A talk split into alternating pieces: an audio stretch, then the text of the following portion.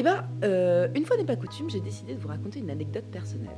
Ce week-end, ma soeur est venue prendre le goûter chez moi et je me suis dit, tiens, je vais faire un brownie.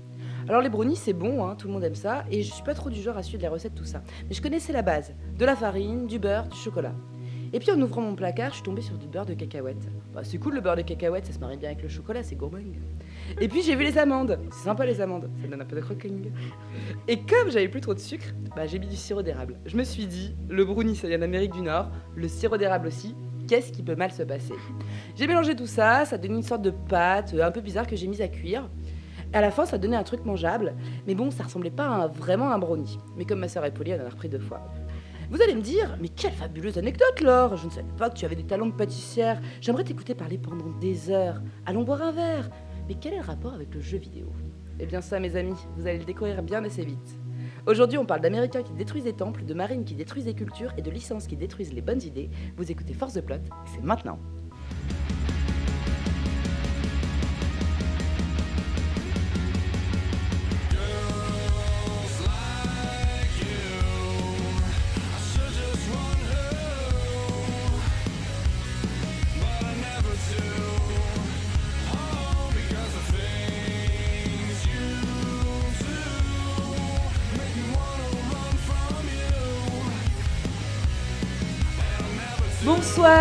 Bienvenue dans Force de Plot, le podcast qui regarde les cinématiques jusqu'à la fin. Je suis toujours en compagnie avec euh, l'indéracinable Noah. Salut, je suis un arbre.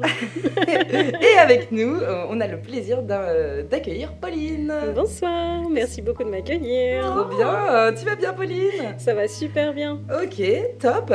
Et euh, je suis contente de te, de te recevoir aujourd'hui puisque euh, tu es une fan euh, du jeu dont on va parler, même de cette licence dont on va parler. Et de quoi va-t-on parler Noah aujourd'hui? Eh bien, aujourd'hui, on parle de Houses of Ashes. Euh, T'as remarqué l'accent anglais? Ouais, c'est ça. ouais. Moi j'appelle ça House of Ash, mais tout le monde pense que je parle d'un truc de drogue. Alors, House of Ash, euh, c'est un jeu de Supermassive Games, un studio anglais euh, qui a été fondé en 2008. Alors, on a déjà parlé. Dont on a déjà parlé. Mais attends, eh, tu pas ma référence. Pardon. Alors, en cherchant, en cherchant des infos sur eux, euh, j'ai surtout eu l'impression qu'ils réalisaient des jeux de commande euh, au début. Euh, ils ont fait des DLC pour euh, Little Big Planet 1 et 2, euh, où ils ont fait des portages, puisqu'ils ont adapté Killzone de la PS2 à la PS3. Euh, Killzone, qui est un jeu de guérilla game, hein, les créateurs d'Horizon Dawn au passage. Sur leur site, à Supermassive Game, de la même manière, ils revendiquent le portage de Little Nightmare 2 euh, sur la plateforme Stadia, qui est une plateforme de jeu en ligne. Donc personne n'entend. Non, personne. Mais bref, en tout cas, on peut se dire que euh, ils ont une petite renommée en termes de codage. Tu vois, si Guerrilla Game leur donne leur code, euh, s'il y a Stadia qui vient les voir, etc. Et que du coup, voilà, il y a pas mal de gros studios et de gros éditeurs qui leur font confiance. Mais c'est surtout avec Until Dawn, euh, dont nous avons déjà parlé dans Force Plot, saison 1, épisode 2, si, si on n'oublie pas la famille, qu'ils se font connaître. Euh, c'est leur premier jeu vraiment à eux, et c'est aussi le début d'une nouvelle page de l'histoire vidéoludique. En effet, Until Dawn est un ovni euh, dans l'univers du jeu vidéo. On y contrôle 5 personnages, tous joués par des acteurs connus, avec pour seule mission de les faire survivre jusqu'au lendemain matin. Alors, dans Until Dawn et dans tous les jeux de Supermassive Game, il existe trois façons d'interagir avec son environnement. Euh, la première, ça consiste à choisir des réponses affichées lors de dialogues. La seconde, ça demande de passer en revue un environnement pour, y trouver des indices sur l'histoire. Et la troisième, enfin, nous demande d'appuyer sur des boutons dans un temps imparti lors des scènes d'action, ce qu'on appelle donc des QTE, dont on va parler beaucoup. Quick Et donc- time event. Voilà, Quick Time Event. Et donc, du coup, voilà, excite euh, tout ce qu'on connaît dans le gameplay habituel.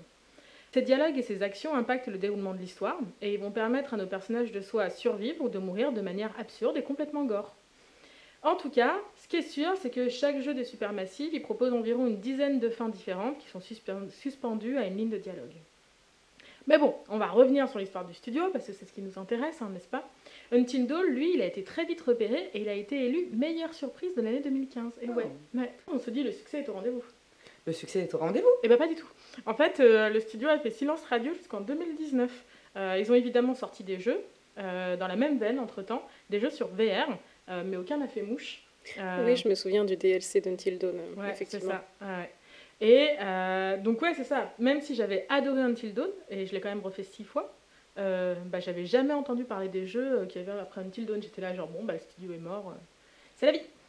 Alors pourquoi justement on parle d'Houses of Ashes aujourd'hui? Eh bien parce que Supermassive Game a annoncé en 2018 la sortie d'une toute nouvelle édition du genre appelée la Dark Picture Anthology. C'est dur à dire quand t'es français.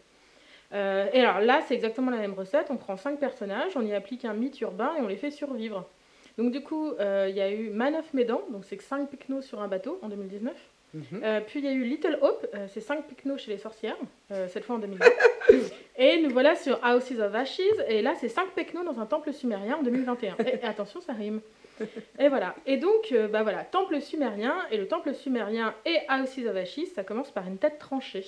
Oui, alors on est en Sumérie, du coup, et euh, on assiste euh, quand même euh, au bal local, la petite tradition locale qui est faire du sacrifice. Au départ, t'as Baratou, qui est bien un bon gros beubard. Donc t'as la bonne grosse barbe tissée, qui d'ailleurs, quand on la regarde un peu de près, niveau texture, ça aurait pu être retravaillé. C'est un peu... Alors, si on parle des défauts du jeu, on va y passer. Non, la non, nuit, donc là, on va parler voilà, des défauts du scénario plutôt. En déguisement d'Halloween, ça passerait, mais bon, voilà, c'était un peu tendu. Donc euh, l'idée, c'est que lui, apparemment, c'est le chef de la garde, et ce qui se passe, c'est qu'il a, comment dire, le but, simplement, de sacrifier des centaines de personnes pour calmer la colère des dieux. Donc jusqu'ici, on ne sait pas pourquoi les dieux sont en colère, voilà, on sait juste Mm. qu'ils sacrifient à tour de bras, il y a du sang partout, et euh, du coup... Quand l'action commence, il est en train littéralement de prendre un mec par le bras et de l'étaler sur la table avec un couteau. Ouais. Il l'appelle Gouti, Goutti, ouais. Gouti étant le nom du peuple du coup qui est en guerre avec euh, Baratou et ses potes. On ne sait pas leur nom à eux. Les Suméries, Les Suméries, manifestement. La ville de Suméria, potentiellement. les. Suméries. qui n'est pas un verbe. Capitale de Suméria. Et euh, du coup, il est sur le point de l'embrocher quand il y a quelqu'un d'autre qui arrive et qui fait euh, Baratou, désolé, il y a le roi qui t'appelle, il faut que tu lâches tout maintenant. Voilà. Ça. l'appelle, euh, bah oui, euh, télétravail et tout. euh, Bah, le manager est là. Donc Baratou, il va, faire, il va sur son ordinateur faire son petit zoom call. Non, euh, il va. euh, donc du coup, il monte euh, effectivement genre à l'étage du dessus où il y a le roi là qui est là en mode genre, oh, je suis très roi, euh, il- tout est doré, tout est clinquant, machin. Baratou, il arrive en mode, oh, moi j'ai rien demandé à personne. Et le roi lui fait, tu vois la petite dame qui est devant moi? Eh ben, tu vas la tuer. Et, et il lui dit aussi très sympathiquement Tu vois ta fille qui est morte, elle lui ressemble vachement, non Pour l'inciter à la tuer encore plus vite, j'ai l'impression. Et donc Baratou panique et il l'embroche. Voilà, très simplement. Ouais, très jolie scène euh, qui donne- annonce un peu euh, d'autres morts dans le jeu. C'est ça, c'est pas un fils de Tchekhov, c'est une lance de Tchekhov. C'est une lance de Tchekhov, littéralement, qui passe à travers le poitrail de cette jeune fille, lui coupe la tête et il la tège à son roi en mode euh, attrape, euh, voilà ton sacrifice. Ouais, le, et le roi est satisfait. Est-ce que je peux partir en week-end maintenant Oui, bah c'est ça. Bah, voilà, ouais. c'est ça, c'est genre euh, merci les gars. Mm. Mais le roi, il va foirer son week-end en fait, parce que euh, dehors, euh, devant son temple, il y a une petite armée de goutis qui sont là, prêts à en découdre et qui sont là, genre pas d'accord. Alors, semble-t-il que les deux armées se rencontrent, ça se tabasse la gueule, ça se crêpe le chignon, ça se tire la moustache, et ça fait trembler le sol, il y a du sang qui coule dans le sol, et ça réveille une. Bon, en fait, commence à entendre des trucs en fait. Mm. Ouais, c'est ça, la caverne qui est en dessous, elle fait gru. Entre-temps, le Gouti, qui s'était fait mettre en prison en attendant d'être de nouveau sacrifié, euh, a réussi à bolosser son garde et à lui piquer les clés, à sortir de la prison. Et il débarque dans la salle du trône en mode bon bah voilà, je vais tous vous tuer. Sauf que tout le monde est déjà mort. C'est-à-dire, le roi, il est étalé sur son trône, il y a du sang partout, tous les gardes Ouais. sont morts. Et c'est là qu'on voit euh, Balatou qui revient à l'intérieur du temple après la scène de combat euh, avec le visage complètement décomposé. Clairement, il a vu quelque chose qu'il n'a pas aimé. Et il essaye de retenir la porte. Et On parle même du mec qui a quand même sacrifié quelqu'un qui, re- qui ressemblait à sa fille, donc... euh, Oui, bah, a priori, il est plutôt zen comme gars. donc là, ça devait vraiment être un truc trop trop moche. voilà, hein. on se dit, euh, s'il est à ce point panisé, c'est que euh, clairement, il y a le fantôme de Mylène Farmer de tu vois, ou quelque chose d'équivalent. Ah Du coup, il rentre très très fort, il ferme la porte et euh, il essaye de lutter à force de QTE euh, où on appuie très très fort sur carré pour pas que la porte s'ouvre de nouveau. Et c'est là que le Goutti arrive, euh, histoire d'en démordre. Mais quand il entend les bruits qui viennent de l'extérieur, bah, il se dit, bon, bah voilà, il y a un problème. C'est ça, ils se, et ils se disent bon bah voilà, euh, l'ennemi euh, de mon ennemi est mon ami, je crois que c'est ça, on Mhm. peut pas tromper mille fois mille personnes. Mais mon ennemi, euh, faut... on va quand même buter des gens. Faut pas déconner, on est là quand même pour... Ah bah ouais, on est là- pour casser les gueules. Hmm. Et donc du coup on s'enfuit dans les catacombes de, euh, du temple de Sumeria. Euh, on traverse euh, des endroits avec des ossements, on traverse des petits machins, euh, tous les deux discutent en se disant Ah, t'es un sale Goutti, oh, t'es un sale sumérien, tout le monde s'engueule. Et ça tombe bien, ennemi commun, boum, allez hop, pouf, ils essayent d'ouvrir une porte. Euh, et là, il y a une grosse papette euh, qui attrape la porte. Ouais. Une grosse papette qui n'a pas vu une manucure depuis longtemps. parce qu'on a vraiment un gros plan sur les griffes et on voit, euh, un peu comme dans le deuxième Jurassic World, qui est très mauvais au passage, on voit vraiment les griffes de la bestiole qui, a... Désolée. qui arrive à travers la porte. On voit qu'il y en a plusieurs et on a toujours ce bruit très inquiétant qui est un mélange de, de grognement et surtout de cliquetis. Oui. Qui est très sympa, j'avoue que au niveau bruitage de la bestiole, euh, moi euh, je suis une petite nature donc euh, déjà j'étais là, Noah, est-ce que je peux fermer les yeux Est-ce que tu peux prendre la manette s'il te plaît? On est à 5 minutes du jeu. Hein. Ah voilà, mais bon. C'était très effrayant. Et, euh, et c'est ça. Et donc là, les deux vont s'allier pour combattre le machin. Parce qu'on n'a pas encore vu ce qu'était le machin, on a vu ses bras. Mhm. Mais il ne faut jamais juger quelqu'un à ses bras. C'est très important. Et, euh, et donc voilà, on s'allie. Donc on, va très vite avoir le choix, soit, euh, parce qu'on joue le Goutti, on va très vite avoir le choix soit de trahir ou soit de combattre ensemble. Euh, et il s'avère que ce choix n'a pas vraiment d'importance puisque ce sera juste le personnage qu'on retrouvera plus tard dans le jeu, puisque quoi qu'ils fassent, tous les deux se font zigouiller. Alors du coup, c'est pas la première fois que je joue à un jeu Supermassive. hein. Avec Noah, c'est un peu notre rituel. À chaque fois qu'il y en a un qui sort, on, on passe une soirée à le faire. Merci d'ailleurs Noah, je tiens à te remercier pour toutes ces audiodescriptions, tous ces moments où je n'aurais pas survécu, mon cœur n'aurait pas survécu à ces scènes. Ah, euh, j'audio- j'au- j'audio descriptionne très bien. Merci, merci beaucoup. Et du coup, c'est vrai que euh, à chaque fois, dans tous les jeux Supermassive Games, Supermassive Games, pardon, il y a toujours ce truc où, où, en fait, tu as une introduction et l'introduction, elle te donne une morale. Et si tu suis la morale, a priori, tu peux sauver des gens. Donc, pas tous, hein, parce que le premier run, il est toujours très difficile. Quelle est la morale alors du coup aujourd'hui là? Bah, la morale, c'est en gros, euh, certes vous êtes en guerre, certes il y a des problèmes, mais quand tu as un ennemi commun, il faut pas être trop regardant. Et plus tu t'entraides, et mieux ça va se passer. C'est quand même une thématique commune à tous les Supermassive Games. On se souvient que dans Until Dawn, si tu faisais des choix un peu tendancieux, genre euh, shooter les écureuils, fouiller dans le sac de tes potes pendant qu'ils avaient le dos tourné, forcément ça se retournait contre toi plus tard dans le jeu, notamment des enjeux autour de la confiance, autour des actions que tu pouvais te permettre plus tard. Et euh, dans tous les jeux, ça a toujours été comme ça. Je pense que dans Man of Medan, c'était une histoire de prudence. Ouais. Et euh, dans Little Hope, c'était une histoire de bah, la petite sœur, est-ce que tu essayais de la sauver ou est-ce que tu essayais de la buter? Donc à chaque fois, il y a une morale dans l'introduction. Et euh, du coup, euh, avec House of Ashes, il n'y a pas eu de souci. Eh bien, cette morale sur la guerre nous amène à euh, des millions d'années plus tard, des, des milliers d'années plus tard, et nous sommes en guerre, Ah, et nous retrouvons nos ennemis préférés, qui sont les marines, les Américains, puisque on est en Irak, Tout à fait. sous le soleil, ça tape un peu sous le soleil d'ailleurs, et euh, on, euh, on en a après Saddam Hussein. Mhm. Alors, je sais ça. pas si vous voulez mettre une note de contexte sur cette histoire quand même, parce qu'elle est très très drôle, l'histoire des armes cachées. Saddam bien, Hussein. rigolons allez. ensemble avec les armes nucléaires de Saddam Hussein Donc pour remettre le contexte, hein, la guerre en Irak a été déclarée en 2003 par George W. Bush euh, Jr. Et Ouais. l'idée, en gros, euh, on sait tous que c'était pour le pétrole, mais l'idée, en gros, c'est Saddam Hussein aurait planqué des armes chimiques et potentiellement nucléaires. Et les Marines, les Américains qu'on va suivre, vont chercher ces armes, en fait. Et du coup, on arrive à ce moment-là, sauf que dans la réalité, ce qui s'est passé, c'est que Colin Powell, qui était euh, le ministre de l'Intérieur, je crois, Mhm. de George W. Bush, Très certainement. Enfin, Oui, le- ne, en ne cherche pas l'approbation par rapport à nous. hein, On est secrétaire d'État à la Défense, je pense que c'est plutôt ça son poste. En gros, ce qui s'est passé, c'est euh, on- il a eu plein, euh, comment dire, de petits rapports venus des pays alliés comme l'Angleterre, etc. Disons qu'il y avait vraiment des armes cachées et qu'il il fallait envahir l'Irak en fait. Bon, ça leur donnait une bonne raison de le faire. Mhm. Et euh, Colin Powell, il a été un peu convaincu de ça, de ce qu'il a dit plus tard, et il a fait OK, on y va, on va chercher les armes. Entre-temps, il s'est rendu compte que tous les rapports sur lesquels il s'était appuyé, bah, c'était de la grosse merde. C'est-à-dire que c'était des on-dit, il n'y avait aucune preuve d'aucune sorte. Il y a eu des accusations qui ont été rendues publiques comme quoi il avait dit à ses collègues mais comment est-ce que je vais pouvoir présenter ça c'est de la merde enfin ce genre de choses entre temps tout le monde s'est dédié il y a eu des procès à droite à gauche les seules armes qu'ils ont trouvées c'est des trucs qui revenaient au conflit euh, irano-afghanistan je crois et euh, des trucs en fait qui sont partis en poussière dans les mains des Marines qui les ont trouvés à tel point qu'il y a eu des cas d'empoisonnement à la poussière, euh, etc. Enfin bref, ça- Oh, de wow. A à Z, ça a été une grosse fumisterie et à partir de 2005, il y a des tonnes de procès qui ont commencé sur les armes chimiques. Donc tout ça pour dire qu'en 2003, il y avait vraiment une commission sur les armes chimiques et que les gars, ils étaient sérieux. C'est-à-dire, soit ils trouvaient ça, soit ils étaient à la risée de l'international. Et s'est ben là, on est sérieux. hein. On est sérieux puisque on a euh, Eric qui arrive euh, tout droit euh, bah, justement du Pentagone Ouais. et qui a réalisé justement une espèce de, de programme Kaelus. Kaelus et qui a trouvé les armes chimiques. C'est ça. Il, euh, donc en fait, il va arriver par hélicoptère euh, dans cette base Oui. irakienne euh, qu'on. Ouais. Oh, tu fais bien. j'essaye. qu'on qu'on- qu'on connaît. Et donc, en fait, euh, il est là pour réquisitionner les troupes de reconnaissance.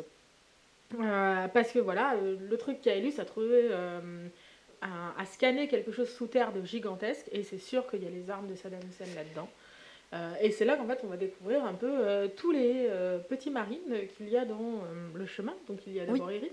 C'est là, oui, c'est là où on va rencontrer nos personnages. Donc Eric, euh, le chef de projet, hein, euh, chef de projet Kaelus. Euh, on a également La vie est bien faite. hein. Eric retrouve sur place en Irak sa femme, Rachel. Rachel, qui est jouée par Ashley Tisdale. Oui, ou qu'on appellera peut-être Ashley. hein. Moi, j'ai mis Rachel égale Ashley. Euh, Rachel, qui est, euh, entre-temps, euh, qui est une capitaine, lieutenant, alors je sais pas du tout les grades. Ah bah, elle la travaille pour la CIA. hein. C'est la, la grosse boss sur place. Euh, elle bosse pour la CIA. C'est la commandante euh, de toute la base. D'ailleurs, on se rend compte qu'elle n'est pas vraiment aimée, on l'appelle Bitchy Queen.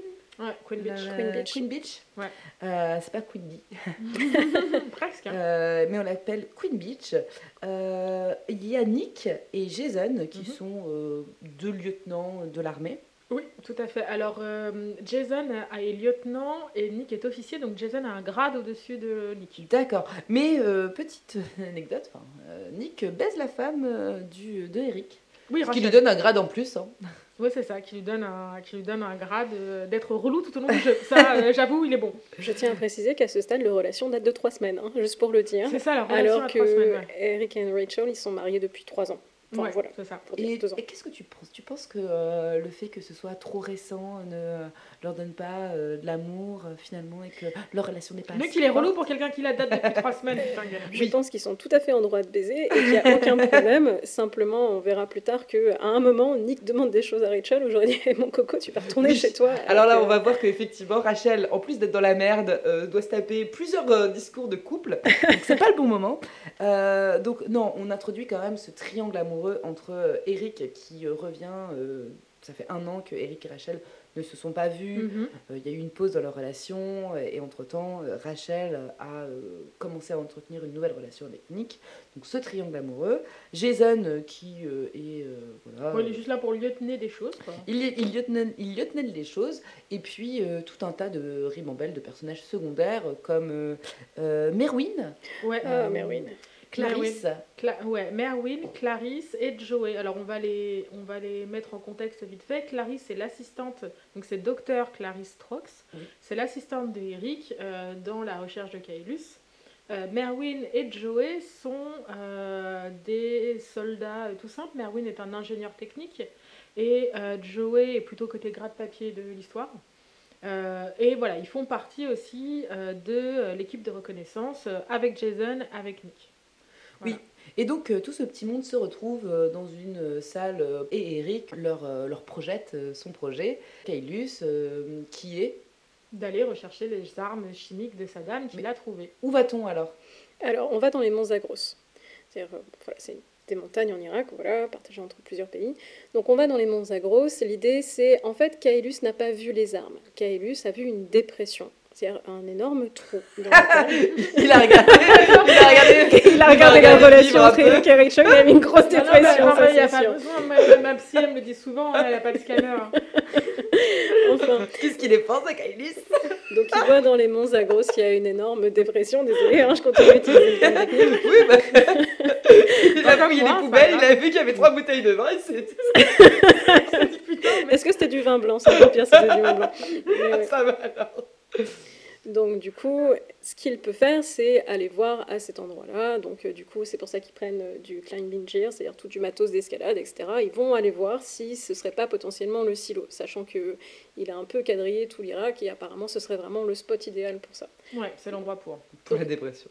Il fait sa petite euh, présentation et euh, l'idée c'est qu'ils y aillent discretos pour pas se faire repérer. Mhm. Et du coup, à un moment, Joey, qui est quand même un peu inquiet de se prendre une balle dans les fesses, dit A raison, il est inquiet, a raison. Ah bah, a raison. C'est la guerre en même Et il temps, dit hein. euh, est-ce qu'on va avoir un, un support aérien?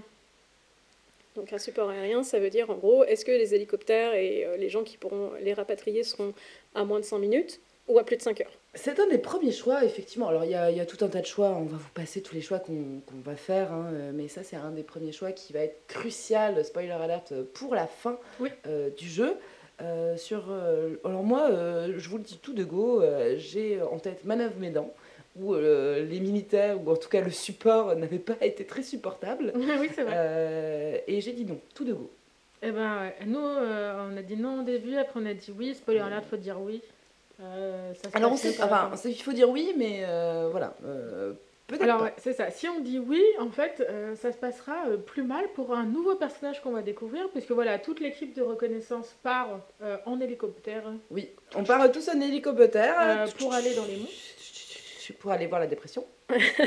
À savoir qu'à ce stade, les personnages jouables sont Eric, Rachel, Nick et Jason. C'est ça. Oui. Donc euh, Merwin, Clarisse et Joey sont des personnages euh, secondaires. Tout à fait. Ça, on tout s'y à fait. attache, mais ce sont des personnages secondaires. On s'en Ouais, pris- euh, on s'empoisonne aussi. hein. Merwin, ouais, j'allais dire. Merwin, moi je m'y attache pas perso. hein. Ouais, non, pas, pas Merwin.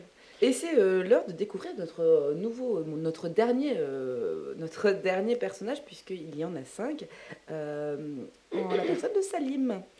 Alors, Selim, il est trop cool. Désolé, hein, je vais le dire tout de suite, mon personnage préféré. Voilà. Ah, il est trop cool. Donc euh, il, a, il est très mignon. Non, ok, je vais pas commencer par ça. Oui, les pères de famille, ça me dégoûte déjà. oh la Ah, je prends pas du tout. Donc en fait, euh, Salim fait partie de la garde républicaine irakienne. Donc on ne sait pas si, perso je me suis pas renseignée, si c'est quelque chose d'obligatoire, sachant que le pays est en guerre, ou si de base il est dans l'armée. Ça, on ne sait pas, on ne saura pas. Sachant qu'on est déjà sur une défaite, euh, l'armée irakienne perd déjà perdante, puisque euh, on- on- ils ont déjà été défaits. Et, euh, Oui, ils ont perdu. oui. Ça, Ah bah, ça- dis ça, Ah, dis pour- ça à Charles de Gaulle. Pour Salim, en tout cas, c'est la fin. Pour lui, c'est la fin de la guerre. Il n'y a plus vraiment à se battre. C'est en ça, fait. il rentre chez lui en chantonnant, il a un cadeau sous le bras euh, qu'il va aller donner à son fils, il a genre là là là là là, machin, etc. RTT et Ouais, tout, il, il est paré en fait, c'est la fin de la guerre, le mec il est heureux. Euh, très euh, vite fait, me semble-t-il, qu'il rentre chez lui, il voit son fils, euh, on, découvre, hein, on découvre un peu plus sur son fils, qui a, gagné, qui a eu une bourse au mérite ou d'excellence pour partir étudier à Londres. Tout se passe bien, bon voilà, il fouille sous le lit de son fils, il y a des objets volés. Donc Salim, il est un peu vénère, il appelle la voisine, il fait où, est, mon enfant? La voisine lui fait mais qui êtes-vous? Ça fait un an qu'on ne vous a pas vu parce que vous êtes en guerre. Salim répond bah, je suis le père de machin, donc voilà, il s'engueule. Enfin, il s'engueule pas, mais il se dit oh mon dieu, nos Oui. enfants volent, machin, etc. Et c'est au moment où euh, Salim est prêt à euh, dire bon bah allez, je vais aller chercher mon fils et le ramener par la peau du, du dard, du fils, du, du. la peau du fils. La- peau du cul. que euh, notre deuxième, un, un personnage euh, qui n'est pas jouable arrive et qui euh, arrive dardard. Ouais, il, est dard, il s'appelle Dard. Donc en fait, Dar, c'est clairement le commandant de l'unité de Selim, et il vient lui dire, en gros, on a repéré un vol d'Américains suspects pas loin, euh, viens, on va les défoncer. Et la guerre n'est pas finie, mec. Et euh, Selim fait, bah en fait, euh, la guerre est un peu finie, est-ce que je peux juste fêter l'anniversaire de mon fils? Et Mm. clairement, tu comprends qu'il a pas le choix, c'est Dar met la main sur son pistolet en mode, bah tu viens en fait. Ouais, c'est ça. Et du coup, la séquence d'après, c'est euh, Selim dans un camion avec Dar et le reste de leur troupe euh, qui s'approchent du lieu, Oui, du coup, des, euh, où ont atterri des les Américains. Américains. Oui, donc euh, les Américains arrivent. euh, on va passer rapidement hein, sur cette scène où Mm. euh, voilà, les Américains arrivent dans, un, dans, un, dans, une, dans une ferme, euh, dans une maison euh, de berger, euh, pour leur mettre la pression. Euh, où sont les armes de Saddam Parce que bah, clairement, il n'y a pas grand-chose à se mettre sous la dent hein, ici, à part quelques chèvres. C'est ça, donc euh, il bolosse un petit peu les bergers, euh, Rachel engueule déjà en arabe, euh, tout le monde euh, se tire un peu dessus. Là, on a quelques choix moraux où on peut décider d'être- gentil avec les bergers ou pas gentil, qui ont un- une influence sur le, sur le futur du jeu, mais décidons que nous, nous avons été gentils, nous n'avons On est gentils, machin, etc. Euh, et on se rend compte assez vite en fait que les bergers ils sont là en mode what the fuck, il n'y a pas de stylo ici. Il y a Euh, juste un peu d'héroïne sous le plancher. Oui, il y a juste un petit peu d'héroïne sous le Ah, plancher.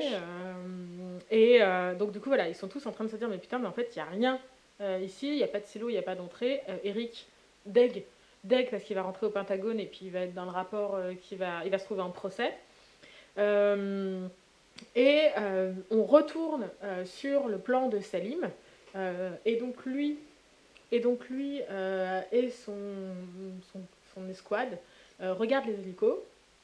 Ils sont là genre, oh, on attaque, on n'attaque pas. Et Dar fait, mais on va euh, attaquer de la meilleure manière qui soit, c'est-à-dire que...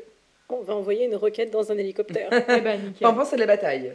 Ouais, ah oui, ça, voilà, on, on top un hélicoptère. On roquette, on roquette. Ouais, ouais, on roquette, l'hélicoptère il fait Mayday il, se- il se casse la gueule, donc l'hélicoptère s'écrase par terre en faisant plein de femmes, etc. Important pour la suite. Et euh, donc euh, Salim et son- son escouade, Salim et Dar se disent bon bah on charge.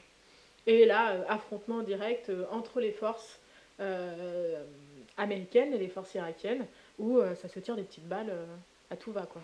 Ouais, donc on a un bel ensemble de QTE dès le début. hein. Et du coup, première, première personne qui tombe, c'est Joey, Ouais. qui se fait transpercer par des balles. Et Nick l'attrape et le voit mourir dans ses bras, littéralement, ce qui est important. Il le voit mourir dans ses bras.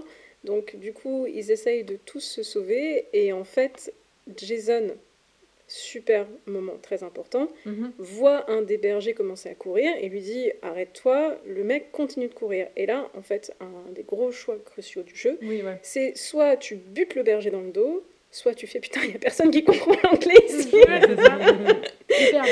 et tu baisses ton pistolet. Et en fait, le truc, c'est que juste derrière, il y a Selim. Et Selim, si tu as tiré sur le berger, te tire dessus. Mhm. Et si tu n'as pas tiré sur le berger, fais no more killing Ouais. et décide de ne pas tirer sur Jason. Et c'est là que tout commence à merder parce que le sol s'effondre. Et oui, et c'est l'effondrement. euh, Ça donc, fait crack, euh, bim, boum. ça fait et, boum. euh, ouais, et puis euh, bah, euh, tous les soldats euh, tombent, euh, mais pas si, pas tant plus bas que ça. en Alors, fait, oui, hein, mais, ils tombent 5-6 mètres plus bas. Ce qui est intéressant, c'est que euh, on va voir tout au long du jeu. hein, le jeu s'appelle, en tout cas, euh, il vient d'un jeu qui s'appelle Until Dawn et le but c'est de vivre jusqu'à l'aube. Mhm. Et donc on va avoir euh, l'heure et en même temps on va avoir aussi euh, La profondeur. La profondeur. Alors j'ai pas du tout noté la profondeur, c'est tant pis de toute façon. On s'en bat les couilles. Mais euh, on est à une profondeur, on va dire, un petit peu moyenne Ouais. à ce moment-là. Je pense qu'on est peut-être à une centaine de mètres. Une ça. centaine de mètres. Même moins que ça, je pense. Oh, moins parce qu'au début, Nick, euh, il a, le sol- il a le plafond. Tu sais, on s'est dit qu'il pouvait faire une traction, le type. Mais pas, par exemple, on a des scènes avec Selim ou avec d'autres où tu vois qu'ils clairement ils sont loin du, du Ouais, plafond. c'est Et vrai. ben c'est niveau escalade noire. Ouais. Euh, Ah, et on- après l'effondrement, euh, on commence à jouer Nick. C'est ça. Nick, pour vous rappeler, qui est euh, le plus bas lieutenant, lieutenant, C'est un, ouais, un officier. l'amant de Rachel, Mhm. euh, et euh, direct, hein, on entend des bruits quand même. Ouais, on entend des bruits chelous qui n'ont pas plu à Pauline.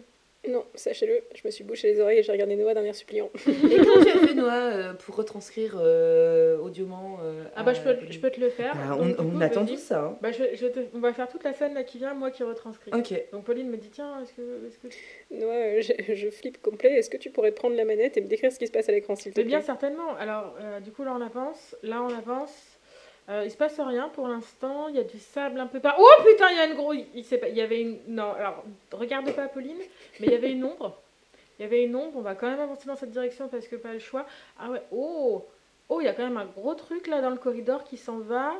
Oh, oh, c'est dégueulasse.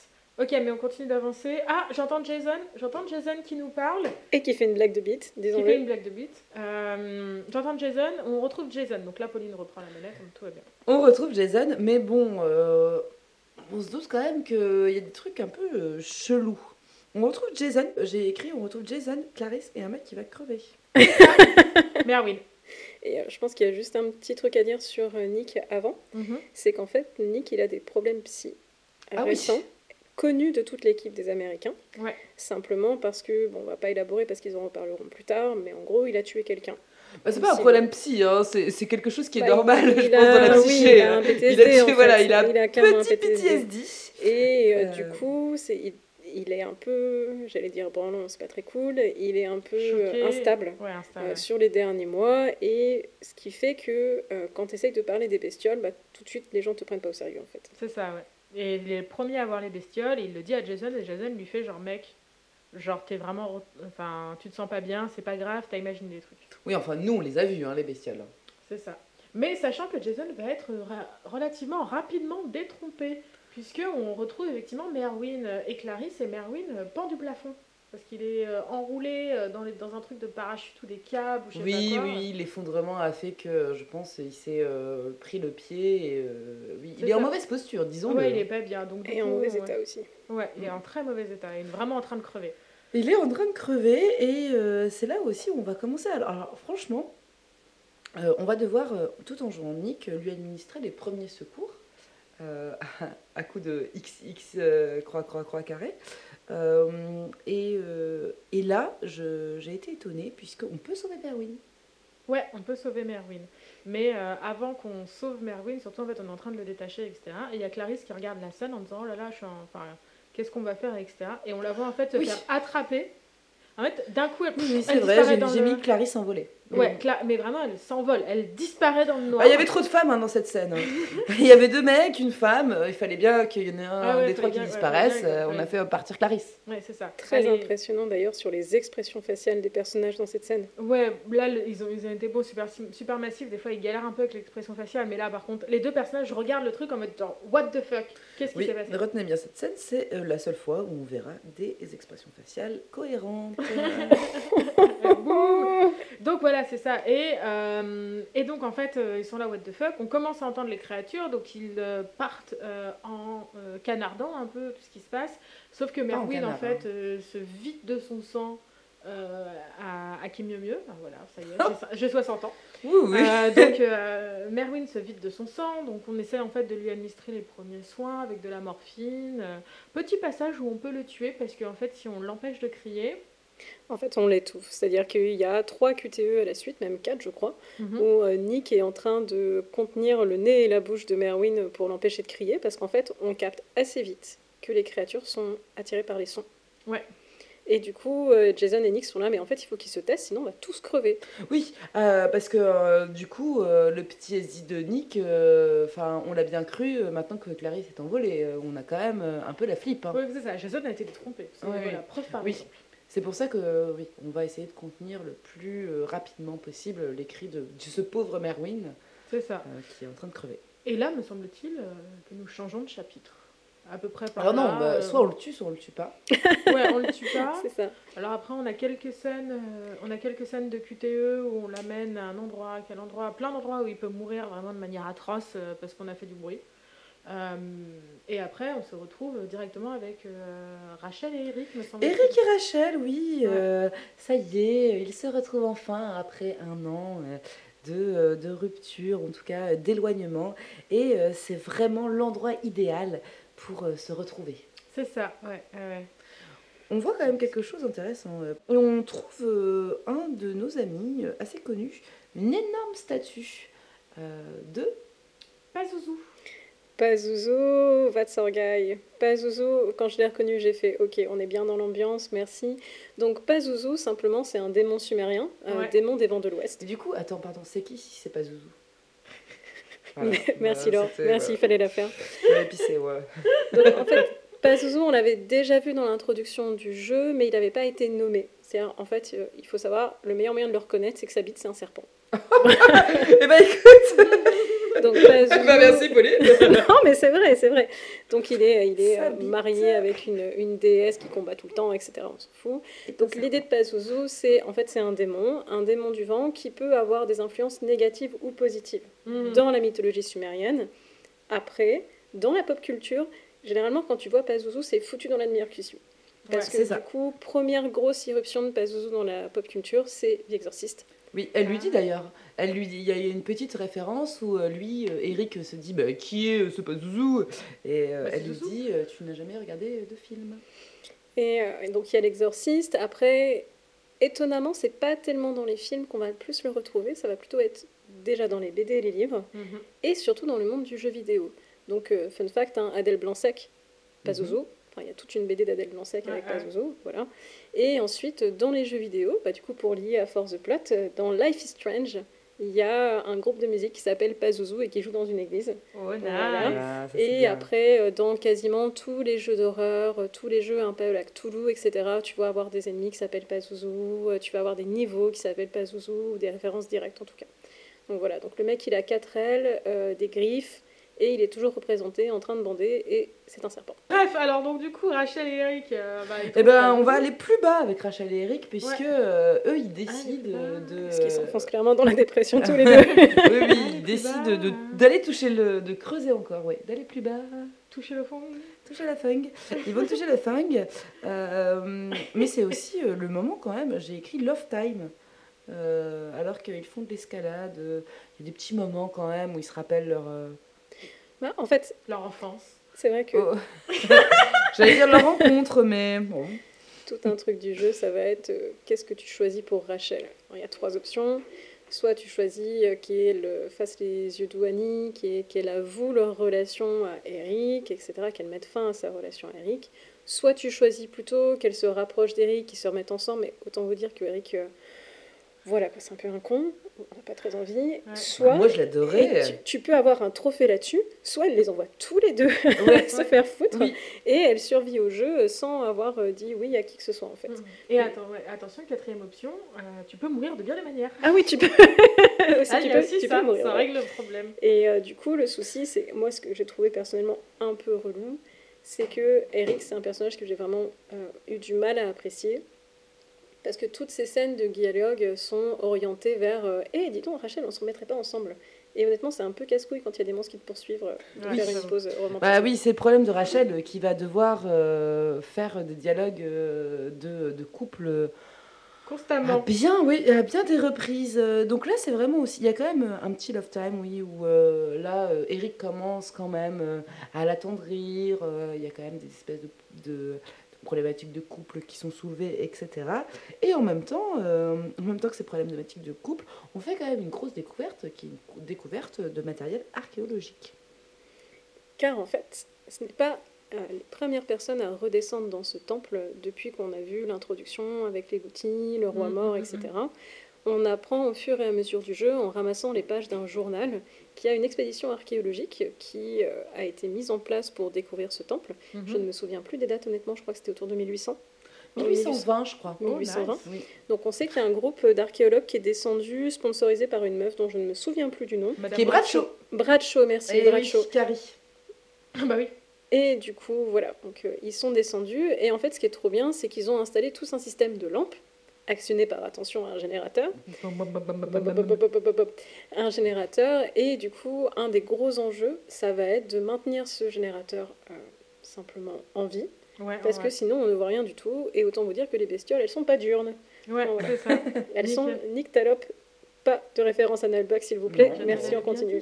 Ah, ouais, c'est ça, et donc, alors, euh, oui, donc euh, voilà, ça va être un, un gros, euh, une grosse partie de jeu où euh, Rachel et Eric vont s'entraider pour pouvoir remettre du fuel euh, dans la machine, activer la machine, etc.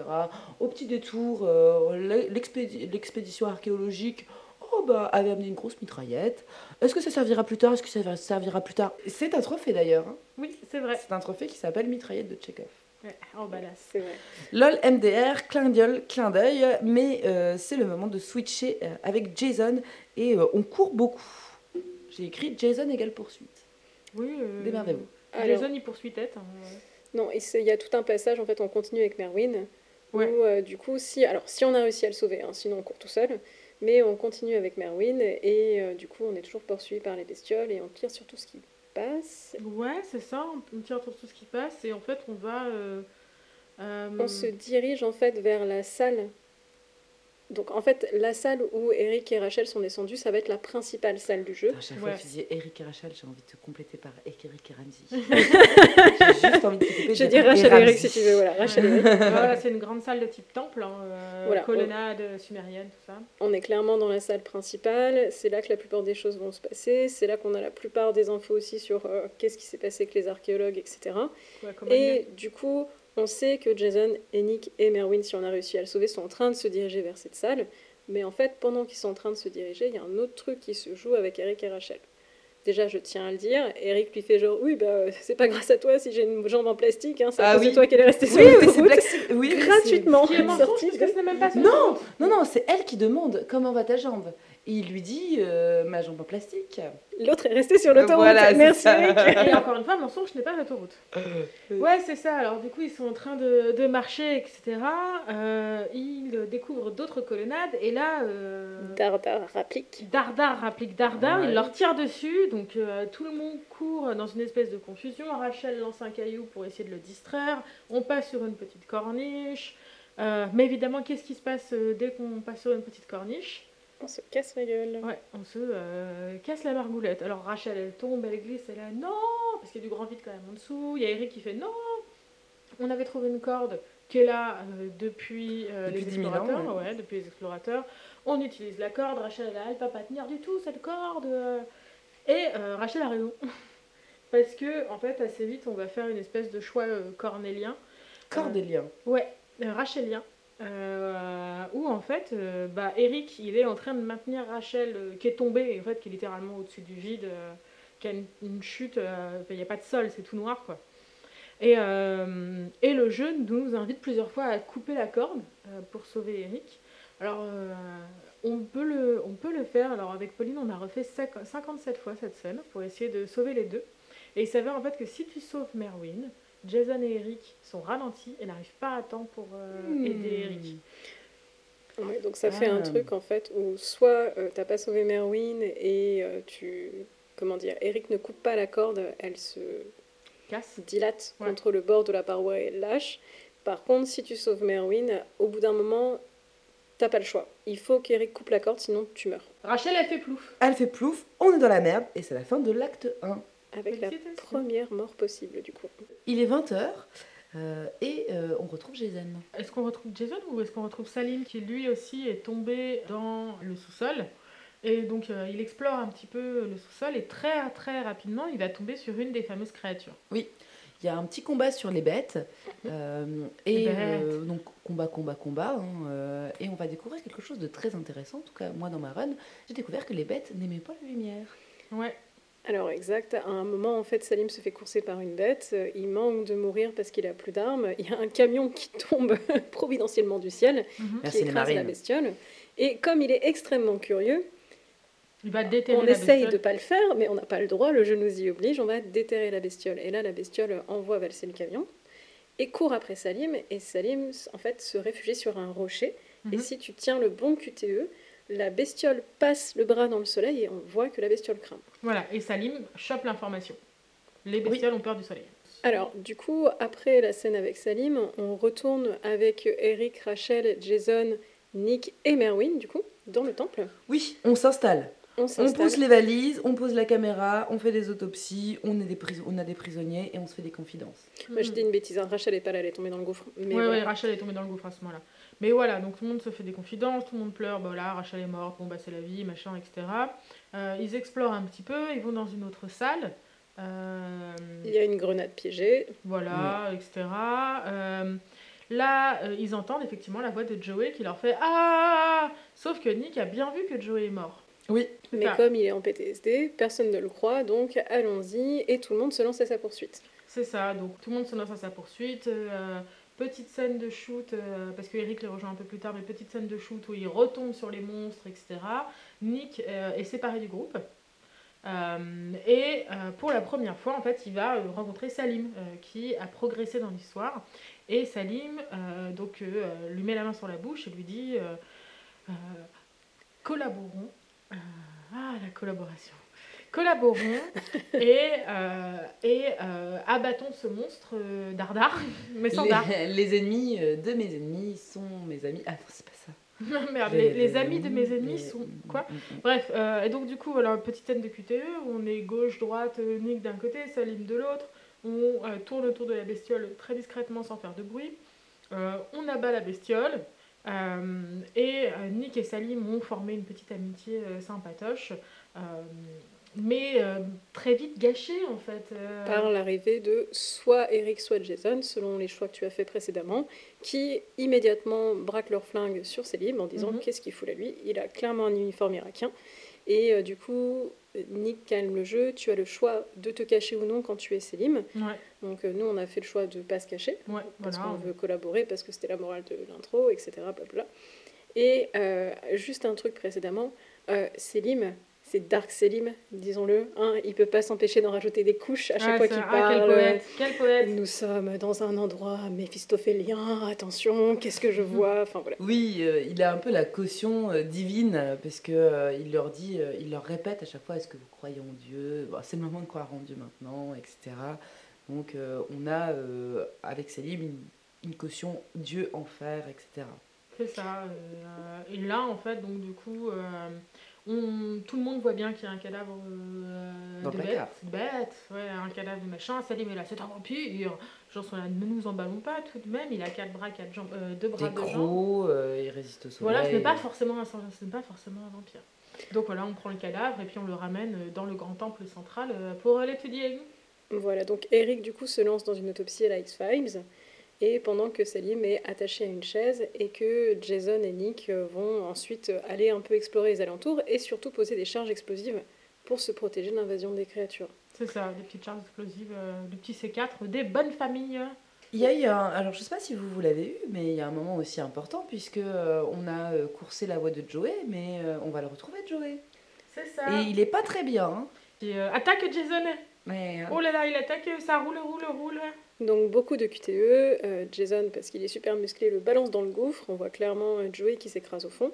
Mais ça y est, ça Ouais. commence à inquiéter un peu les gens parce que entre une bestiole qu'on n'a pas décrite d'ailleurs, hein, qui fait euh, aller dans les deux mètres, euh, qui a euh, des ailes rattachées à la base des mains, Mhm. euh, qui euh, a une peau très noire euh, couverte de mucus et qui en fait ressemble à une chauve-souris anthropomorphe. c'est vrai, on aurait dit Batman. Mm. Ouais, c'est ça, Batman euh, dans les comics euh, dégueux. Oui. Donc euh, on continue un peu, me semble-t-il, dans cette salle et on découvre une radio qui permettrait euh, d'envoyer euh, un message vers l'extérieur. Manque de bol, euh, cette euh, radio, euh, bon, elle est cassée. Euh, et donc là, euh, suspense, me semble-t-il, et euh, les yeux de Rachel s'ouvrent. Oui, euh, et on retrouve notre amie Rachel qui est tombée euh, plus bas encore euh, que euh, qu'il était possible. Moi, j'ai intitulé ce chapitre Rachel au bal du diable. Elle est couverte de sang. Ouais, Alors, Comme elle se, The Descent. Elle se balade clairement, comme tu dis, Noah, euh, comme dans Videscent et comme dans le premier euh, Tomb Raider. Mhm, ouais. premier de la nouvelle édition de Tomb Raider. Elle se balade dans une mare de sang. Du coup, j'ai envie de dire, s'ils ont inventé les anticoagulants, j'en veux bien. Ouais, Parce que la vache, quand même. ouais, Et- ça- On voit clairement qu'elle elle se trimballe dans le sang, elle avance. Voilà, on voit qu'il y a des bestioles qui bougent un peu autour d'elle, qui l'ont pas spoté pour l'instant. Les dauphins. Des dauphins, exactement. Alors, je l'ai poursuivi à un moment, et c'était pas un dauphin. c'était un très mauvais choix. J'ai hurlé, j'ai donné la manette à Noah, comme d'habitude. Voilà. Et qu'est-ce qui s'est passé Alors bah là du coup, euh, alors merci pour la manette Camille.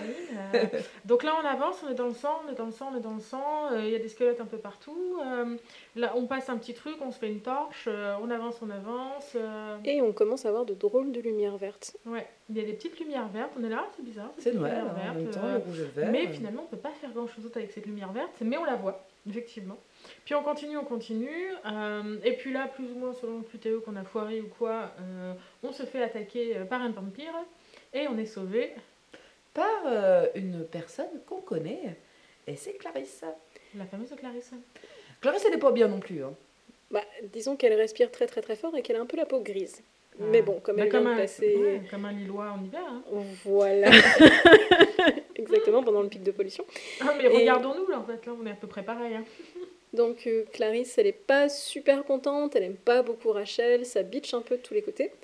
Mais en gros, l'idée, c'est que elle a été traînée par les vampires euh, dans ce coin avec le sang, et ils l'ont laissée pour morte, semblerait-il. Elle s'est réveillée, et c'est là qu'elle a entendu Rachel et qu'elle allait lui filer un coup de main. Donc euh, Rachel et elle se retrouvent en dessous euh, d'un gouffre en Mhm. pierre, et Rachel qui nous glisse au passage qu'elle a connu Eric euh, dans des classes d'escalade. Oui. J'ai envie de dire, les gens, qu'est-ce qu'ils se font chier les week-ends Mhm. Et euh, d'ailleurs, au passage, euh, j'aime euh, beaucoup le dire, c'est une référence des développeurs à Until Dawn, mais c'est une Oui. référence bien cachée. Puisque, en fait, dans Until Dawn, il y a deux personnages masculins euh, qui euh, se connaissent par les cours d'escalade, et il y a un ship sur ces deux personnages masculins qui s'appelle littéralement Climbing Class, donc cours d'escalade. Et le fait que Rachel ait connu Eric en Climbing Class euh, est une référence à ça. Mais Voilà. ça me fait de l'escalade dans Until Dawn. Ouais. Exact. Mais il y a beaucoup de références cachées à leurs autres jeux, en fait. Euh, Et euh, notamment, on en parlera plus tard avec Eric et Rachel. Ouais. Et euh, j'ai appris notamment que dans Man of Medan, mhm. tu voyais un journal. Et que le journal parlait de la disparition d'une équipe d'archéologues. euh. Ouais, en fait, Dans si les Agros tous les jeux s'auto-référencent euh, dès Man of Medan, ce qui est assez, cool. Donc, euh, elles sont là euh, en On a, oui. ouais. Euh, Une bonne scène aussi de girl power puisqu'elles se détestaient, mais euh, euh, il y a tout aussi tout un choix puisque euh, Clarisse va pas bien et euh, Rachel doit faire le choix soit de continuer à l'aider, euh, soit euh, de la laisser crever euh, dans, dans les gorges profondes. C'est ça, ouais. Et euh, faisons le choix. euh, nous, il me semble que Ah, moi je l'ai aidé, hein. Eh ben, continuons le chemin. On Ok, on va l'aider. bout, ouais, ouais. Donc elles passent au-dessus, en fait elles ont réussi à grimper toutes les deux au-dessus d'un précipice. Euh, Rachel qui doit être surhumaine du coup balance au pif un truc hors champ, donc on ne voit pas dans quoi ça s'accroche, mais tant mieux. Mais euh, dans la volonté. Voilà, dans la volonté de Dieu. Et du coup la corde balance, Rachel passe, elle a le choix de ne pas la redonner à Clarisse, elle la redonne à Clarisse qui traverse aussi. Voilà, et qui vient avec nous. Et c'est également à ce moment-là que Merwin, Nick, Jason se font attaquer par Dar. C'est ça. Oui, voilà. c'est ça. euh, fondu au noir, combat contre Dar, qui file Dardar. Euh, oui. Voilà, c'est ça. Donc, euh, il y avait cette histoire de radio. Merwin euh, répare la radio, mais la radio se met à gueuler en mode Eh machin, etc. Euh, ce qui commence à faire euh, grincer des dents euh, Au toutes, les petit petites vampire. besti- ouais, toutes les petites bestioles qu'il y a autour. Donc, euh, scène de shoot euh, entre Dar euh, et tout le monde. Merwin prend une balle dans la tête. Allez, ciao, bonsoir. Euh, C'est la bagarre. c'est Là, la on est bagarre. sur une grosse, grosse scène de bagarre euh, dans euh, ce, cette, ce sorte de camp des anciens archéologues euh, où euh, on arrive avec euh, Dar, avec les, euh, les vampires et Rachel aussi et Clarisse qui arrivent à ce moment-là. C'est ça, donc euh, voilà, on, shoot, euh, Dar s'enfuit, on va pour, on voit les monstres, donc on va pour s'enfuir aussi dans la, salle, dans la salle principale, dans le même sens. On va pour fermer les portes et on entend ah attendez, et là Rachel et Clarisse reviennent. Et donc là il y a une petite scène genre un peu awkward parce que selon avec qui on a été gentil, euh, Rachel accepte le câlin soit de Nick, soit de Eric. Ils peuvent même se foutre un- une petite patate dans la gueule. J'étais satisfaite quand ça arrivait parce qu'apparemment c'est rare. Euh, et, euh, et donc euh, tout ce petit monde euh, progresse euh, vers euh, la salle principale, sachant euh, cependant que euh, Salim, pendant que Eric ne regardait pas, Salim s'est enfui. S'est Oui. enfui, ouais. Il est parti de cette zone. Alors, il est minuit 21, j'ai écrit, c'est la gangbang party. Ouais. Alors c'est vraiment la première grosse scène d'action du jeu, avec euh, la majorité des personnages qui sont là, sauf Selim, Ouais. qui en fait a choisi, selon ce que tu dis dans le jeu, de ne pas collaborer avec Dar, et c'est donc ça. caché pour le moment, donc on ne sait pas ça. où il est. Donc on arrive dans la salle principale, euh, et c'est là que je trouve qu'il y a une mécanique de jeu qui apparaît, et qui Ouais, est très chouette, et qu'on n'avait ça. pas dans les précédentes, où en fait euh, il y a un jeu de passage de manette très rapide entre les différents personnages, Si, et très avait- dynamique. Dans, euh, dans Little Hope, il y avait y ça avait à un moment donné, oui. Oui, il y, a- il y a ça dans Little Hope, dans une des scènes euh, de fight, euh, un des Mm. boss, tu sais. En tout cas, c'est- mais là, c'est bien exploité, ouais. C'est bien exploité, c'est très joli, donc tout le monde se passe la manette. En gros, il y a une équipe de deux personnes qui maintient la porte, c'est Eric et Jason, Ouais, et une équipe de deux personnes, Rachel et Nick, qui va essayer de réparer le générateur. ouais. Donc euh, l'idée, c'est clairement la porte va pas tenir, donc on va essayer de tous se barrer en même temps, et c'est là que Rachel se dit, il y a un minigun, si on s'en servait. Voilà, oh, allez, bim bim bim. Oh, elle prend le minigun, elle fait pop, pop, pop, pop, pop, pop, pop, pop. On débloque le succès, euh, le fusil de Tchekhov. Euh... C'est ça, euh, si on est en galère, Clarisse nous sauve. Ouais. Parce qu'elle a une force surhumaine maintenant. Euh, parce qu'on réalise très lentement mais très sûrement qu'en fait elle est en train de se transformer en oui. vampire. Malheureusement. Euh, parce qu'elle a été infectée. C'est ça pour, c'est pour ça qu'elle est toute grise. Donc, euh, Clarisse nous sauve. On va. euh, vers dans- les catacombes, parce qu'en fait, Ouais. Rachel a regardé les écrans pour savoir où est-ce qu'ils pouvaient se barrer, et ils font le même choix que dans l'introduction avec Balatou, c'est-à-dire qu'ils voient qu'il y a une espèce de puits qui descend, Mhm. et en fait, toutes les autres entrées sont fermées, donc ils décident, ok, on se barre.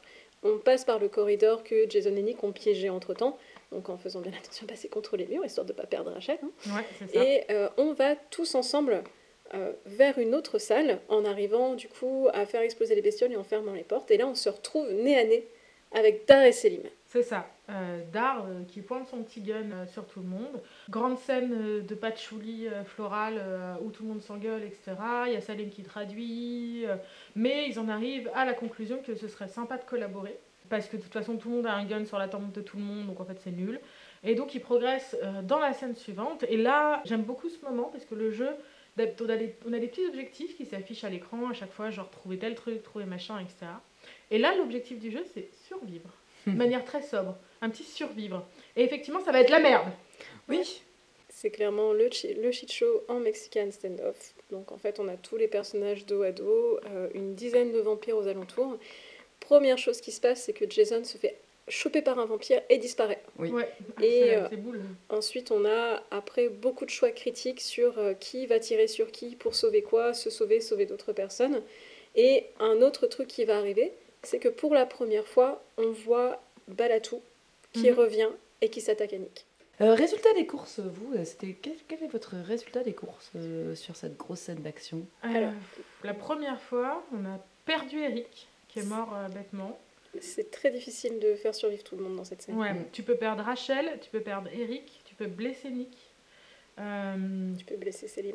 tu peux blesser Salim. Ça peut être, ça peut être une catastrophe. Deux personnages peuvent mourir et tu peux en blesser deux autres. Est-ce que je peux vous faire le résumé de euh, mon résultat? Bah bien sûr. Dar is dead, Eric is dead, Nick est blessé, Salim est blessé, Rachel est infectée et Jason a disparu.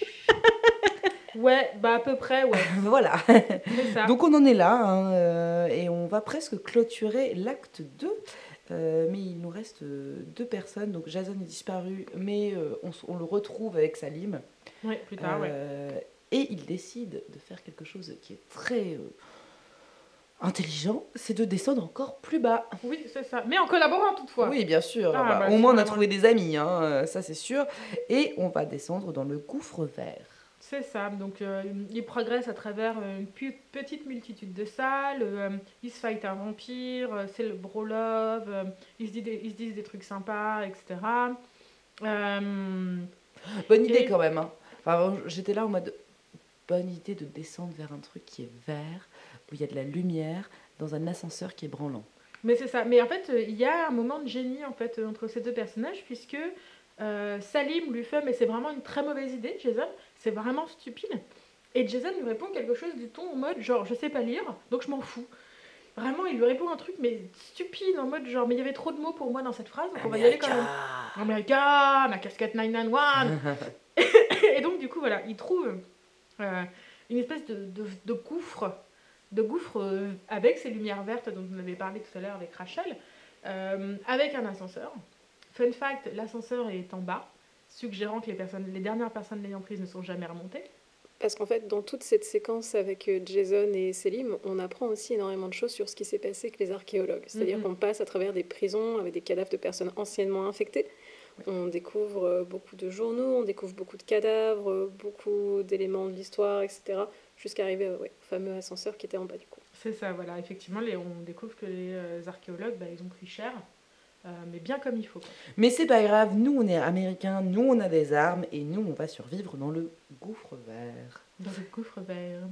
Euh, et là, me semble-t-il qu'on se retrouve euh, temporairement avec Rachel, Eric et Nick, qui sont dans une petite scène de course-poursuite avec, avec Balatou- Barahu. Barahu, la vue.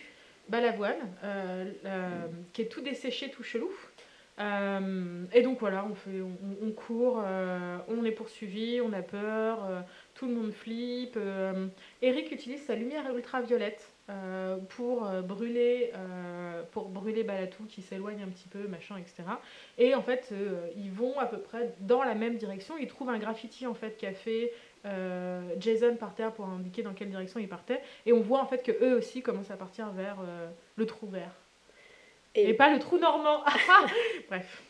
et le trou vert, il est assez dingue parce qu'on passe d'un film de Bonjour les démons sumériens à Tiens bizarre pourquoi ils ont mélangé, ça à des vampires à Prometheus. Grave. c'est Alien, hein. Euh, là on est d'accord. Euh, on arrive dans une espèce de salle immense avec euh, plein de petites grappes d'œufs de bestioles. De bleu. Euh, oui, oui, là on est vraiment euh, dans Alien. Fun fact aussi, il y a des éclairs dans cette grotte. Mhm, mhm.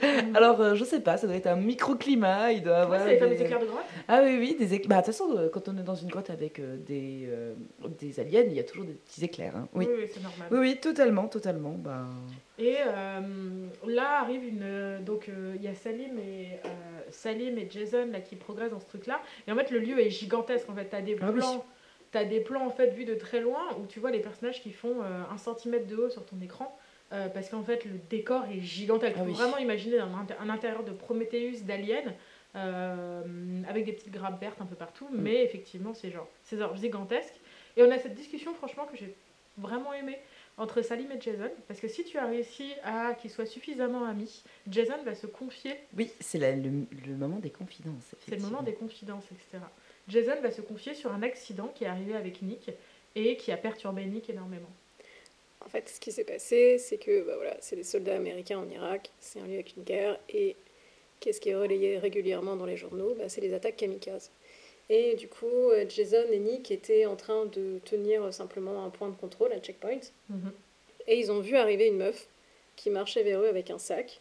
Et ils lui ont dit de s'arrêter. Ils lui ont dit de s'arrêter une deuxième fois. Et Jason a dit J'ai dû prendre une décision. J'ai demandé à Nick de tirer. Et ils ont buté la meuf. Et en fait, ils se sont rendus compte que bah, dans son sac, euh, clairement, c'était ses courses avec Ouais. des pommes, etc. Et que la raison pour laquelle elle ne les avait pas entendues, c'est qu'elle avait un casque sur les oreilles. Et du coup, ils sont tous les deux profondément traumatisés par le truc. Mhm. Nick l'admet ouvertement, mais Jason, c'est la première fois qu'il en parle ouvertement. C'est ça, il a un peu les larmes aux yeux hein, quand il en parle. Euh, il a un peu les larmes aux yeux quand il en parle et ça les rapproche un peu avec euh, Salim qui est relativement compatissant quand même pour Oui. un soldat irakien. Euh, bah attends, euh, le mec il vient faire la guerre, il vient faire la guerre dans son pays, il vient de lui dire bah un checkpoint j'ai buté quelqu'un euh, Oui, de que- pays. euh, Mais il sait ce que c'est la guerre en fait. Ouais. Je pense qu'il y a il y a une espèce de truc comme ça de euh, d'amitié qui se forge dans on sait ce que c'est la guerre. Euh, Je pense que lui aussi il n'a pas dû faire des trucs dont il est fier. On voit dès le début, hein, Salim en tout cas, euh, que c'est euh, un, un soldat euh, qui est là contre son gré, hein, qui n'a pas forcément Mhm. envie de faire la guerre, contrairement à ses marines hein, qui se sont engagées. euh, et, euh, et donc voilà, donc oui, effectivement, c'est le moment des confidences. C'est ça, le moment du bro-love, comme on les aime. Ah, Mais on n'a pas le temps de se réjouir parce que bim bam boum, euh, on retrouve Rachel et Nick qui arrivent et on trouve une console alien. Oui, c'est ça. Donc on progresse un petit peu dans le vaisseau alien. On trouve, on progresse un petit peu dans, le vaisseau alien. On trouve euh, donc le Gouti euh, qui n'était pas mort, euh, enfin qui était sans soi-disant mort dans le prologue, mais en fait il est dans une espèce de grosse gluche qui maintient la moitié de son corps en vie, ce qui est un peu dégueulasse. Donc en fait on fait un mercy killing pour l'achever. On progresse dans le truc, on évite des cocons. Et euh, juste avant d'arriver à cette console, en fait, on arrive dans cette situation où il y a un des cocons euh, qui euh, renaît. Donc Jason et Salim sont attaqués par un vampire. Et ils sont en très mauvaise posture. Et en fait voilà on entend le bruit des balles. Et en fait c'est Nick, Eric et Rachel qui sont arrivés entre temps et qui sauvent tout le monde. Donc ils sont face à un mur, ils se glissent sous le mur pour tous s'en sortir. Et là en fait ça y est les cinq sont de nouveau réunis euh, dans cette pièce, en fait, pareil, gigantesque, une espèce de salle circulaire euh, avec une console au milieu. Et c'est un peu un moment de pause, je trouve. Oui, alors pas trop, pas trop puisque de- moi dans ma partie, euh, Rachel était malade, donc c'était pas vraiment une pause, hein, elle était en train de vraiment de, de crever. Euh, on découvre euh, beaucoup de choses sur ces euh, créatures aliens. On découvre euh, que c'était des créatures pacifistes. Ouais. Pacifiques. Effectivement, en fait, on trouve le journal de la femme de l'archéologue, Marie, qui dit simplement qu'elle a étudié leur langage, parce qu'en fait, la console permet d'émettre des sons, qui est donc le langage de ces créatures. Et on comprend avec euh, Rachel infectée qu'il y a une espèce d'hallucination, qu'en fait, ce sont des extraterrestres pacifiques qui se sont écrasés sur Terre et qui eux-mêmes étaient infectés par le parasite. Donc on est en mode full alien, hein, c'est clairement Ouais, ouais. le truc de base. Donc euh, zombie, alien, euh, parasite, vampire, on Ouais, on a ça. un beau combo. Et du coup, ce qui va se passer, c'est que quand Selim active la console, le parasite de Rachel réagit au son et commence à la transformer. C'est Et ça. en fonction des armes que tu as, des choix que tu as fait avec tes personnages, c'est un peu chaud patate de sauver Rachel. Ouais, c'est ça. T'as réussi à la sauver, toi, là Oh, bien sûr que non. Euh, moi, elle est morte en voyant une grosse merde volante qui flottait sur la Terre. Bah, c'est ça, c'était les vaisseaux. Donc, euh, donc oui, oui, non. euh, elle est morte. euh, euh, elle a demandé est-ce qu'on la tue.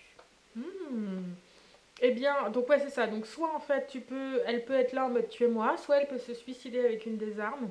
Euh, si tu as découvert qu'il y a la lampe ultraviolette, elle peut être sauvée. Si tu n'as pas découvert qu'il y a la lampe ultraviolette, en fait, ils vont essayer de la mettre dans un décocon avec la glu.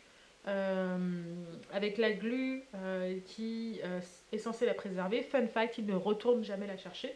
Donc il y a un petit trophée en mode genre j'attends toujours. où elle est coincée là-dedans pour l'éternité, euh, sans pouvoir bouger, sans pouvoir mourir. Mais si tu as trouvé la lampe ultraviolette... euh, Et si Eric est vivant à ce Oui. moment-là et si Eric est vivant, donc c'est vraiment en mode genre, euh, faut avoir toutes les bonnes conditions. En fait, euh, euh, ils sont en train de l'amener vers le cocon. Elle, a- elle se tord de douleur, donc ils la font tomber. Et là, en fait, Eric sort la lampe ultraviolette. Et là, scène dégueulasse au possible. Rachel vomit euh, la, la bestiole qui lui sort de la bouche dans une espèce de gerbe de sang dégueulasse. Et le truc, c'est vraiment une espèce de grosse blatte. Euh, genre, elle est hyper, elle se relève, elle est hyper vénère. Elle a, je vais lui casser la gueule. Elle lui pète la gueule, euh, elle lui pète la gueule à, son, à petit infectant. Elle le brûle avec la lampe ultraviolette, elle lui marche dessus, elle l'écrase, et puis elle là, fouf, problème réglé. Eh bah du coup, euh, tant mieux, euh, puisque euh, c'est le moment de poser des bombes hein, quand même. hein. On n'est pas là euh, pour faire chauffer des saucisses. hein. Mm. C'est ça, ouais. Ils se disent, il faut tout détruire. Oui, clairement, en fait, dans le passage des confidences-confidences, il y a un moment où Selim dit à Jason euh, Bon, en fait, depuis le début, on subit, si on allait les faire un peu chier. Mm. Et euh, dès qu'on arrive dans le vaisseau, on voit au fond des monticules, et on se rend compte qu'en fait, ce sont des monticules de cocon. C'est-à-dire qu'il y a vraiment des dizaines de milliers de bestioles euh, Mhm, dans, et à puis cet endroit-là. Du coup, ce qu'ils décident de faire, c'est pas seulement de se venger en butant les bestioles, mais aussi de créer une diversion Mhm. pour pouvoir remonter à la surface et tous s'échapper. Du coup, on arrive à ce moment où, euh, à travers les jumelles, on examine un peu la scène et euh, Nick se porte volontaire Ouais, pour y aller. pour aller poser les charges sur les cocons. Et du coup, arrive là un moment assez. Comment dire? Intense. Arrive là, Épique? arrive là un moment assez intéressant du jeu, c'est qu'en fait, pendant le jeu, tu as régulièrement des trajectoires qui s'actualisent dès que tu as un de tes personnages qui est blessé. Oui, c'est ça. Et tu trouves un kit de soins. C'est ça. Et le jeu est un peu un bâtard, parce que quoi que tu fasses, ce sera toujours Nick qui ira poser les charges. Ouais. Et euh, si tu blesses quelqu'un d'autre que Nick, Nick va aller saigner au milieu des créatures et ce sera super difficile de le sauver. C'est ça, ouais. Ah, ça explique beaucoup de choses. C'est ça, donc euh, on progresse. Donc en fait, il y a deux monticules de cocon. Euh, Il y a un petit monticule au premier plan et un énorme au fond. Et en fait, toute la dynamique de ce passage, c'est qu'en fait, voilà, on amène Nick euh, défoncer le premier cocon, euh, on pose les charges, relativement tout se passe bien. Et euh, à un moment, on a le choix en fait d'aller directement euh, attaquer euh, le deuxième cocon et de poser des charges sur le deuxième énorme monticule de cocon, ou de revenir. Pour s'en sortir, avec Pauline, on a toujours fait le choix de revenir. Dans les deux cas, on peut s'en sortir, c'est juste que Nick prend beaucoup plus cher et actuellement, on peut tuer l'ancien si on va vers le plus gros monticule. Ouais. C'est-à-dire qu'il y a un ensemble de QTE qui fait que euh, on peut, euh, le reste de l'équipe peut retourner aider Nick, mais c'est vrai que le choix le plus sûr, c'est de revenir après le premier monticule, surtout que ça n'a pas d'incidence sur le reste de l'histoire. Ouais, c'est ça. Mais toi, t'as été au deuxième monticule. Ah bah moi, euh, on y va dans la merde jusqu'au bout, hein, on est courageux. On a été jusqu'au monticule. Alors, fun fact, je n'ai pas trouvé le kit de, de, soie. Donc, euh, bon, mais il a saigné à mort et puis euh, je me suis fait tuer par l'ancien. Euh, Ah bah, bah, lutte là. Donc tout explose, c'est le moment de sortir du trou quand même. On cavale, hein. on cavale, on cavale, euh, c'est un peu la catastrophe. euh, tout le monde, tout le monde court ensemble, sauf Salim, Sauf Salim, qui se fait bousculer comme un joueur de football américain. C'est con pour un oh, comme un joueur de football qui s'est pris un crochet de Zinedine aussi. Mmh, clairement. Donc du coup, Selim est séparé. Et euh, depuis le début du jeu, euh, on a bien euh, tout le truc autour de des marines, ils sont toujours ensemble, hurrah, hurrah, Fi. Semper Fi. Et du coup, l'idée de Jason, si tu as bien développé son trait d'héroïsme et sa relation avec Salim, c'est qu'en fait, quand tout le monde arrive à l'endroit où ils vont pouvoir poser les cordes et sortir, Jason se rend compte que Salim n'est pas là, et tu as un choix crucial qui est soit je retourne en arrière et je sauve Salim, soit je monte avec les autres. Et en fait, si tu ne retournes pas en arrière, tu ne peux pas sauver Selim. C'est ça. C'est c'est un choix, tu peux perdre Selim là maintenant. Ouais. Et donc on revient euh, en arrière, euh, on va chercher Salim, petit brolof quand même, parce que Salim, en voyant Jason arriver, il fait des petites blagues en mode genre Oh, t- euh, je t'ai manqué, machin, etc. Donc ils y retournent. Euh, Quelques Euh, petits lancers de javelot en fond. Voilà, il y a un lancer de javelot, euh, donc il y a l'ancien, donc euh, Balahut, la machin, Bahamut, euh, qui. ça t'a fait rire. Bahamut, ça m'a fait rire. Bah oui, Final Fantasy, tout ça, tout ça, l'ancien. Bah oui, évidemment.